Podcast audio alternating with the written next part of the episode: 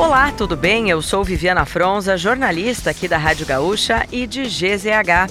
Não conseguiu acompanhar as principais notícias de hoje, segunda-feira, dia 29 de janeiro, ou das últimas horas?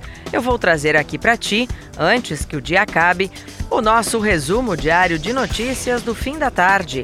Oferecimento Serrana Solar, a minha escolha certa. A Polícia Federal realizou mandados de busca e apreensão em uma nova fase da operação que investiga as atividades da Agência Brasileira de Inteligência durante o mandato de Jair Bolsonaro. Carlos Bolsonaro, filho do ex-presidente, foi um dos alvos. Um dos mandados foi cumprido na casa da família Bolsonaro, em Angra dos Reis, na Costa Verde, onde a família se reuniu no fim de semana para uma live. A suspeita é de que eles pediu informações para o ex-diretor da BIM, Alexandre Ramagem. E na noite deste domingo, uma viatura da Brigada Militar que levava uma criança de dois anos que estava convulsionando capotou no deslocamento até o hospital em Novo Hamburgo. Em nota divulgada pelo Batalhão de Polícia Militar, a avó da criança buscou ajuda na sede da corporação. Ainda conforme o batalhão, um dos policiais conseguiu sair do veículo capotado e, com a assistência de um homem que parou para ajudar, levou a criança ao hospital em outro carro. O bebê recebeu atendimento, mas não sobreviveu. Uma escola de educação infantil foi fechada em Serafina Correia após denúncias de tortura e maus tratos contra alunos. O Conselho Municipal de Educação determinou o fechamento por tempo indeterminado. Duas diretoras da instituição foram presas de maneira preventiva na última quinta-feira. Segundo a Polícia Civil, as vítimas tinham entre sete meses e quatro anos de idade quando os crimes aconteceram entre 2022 e 2024. E o governo do Reino Unido anunciou que vai proibir os cigarros eletrônicos descartáveis. A medida poderá entrar em vigor no início do próximo ano.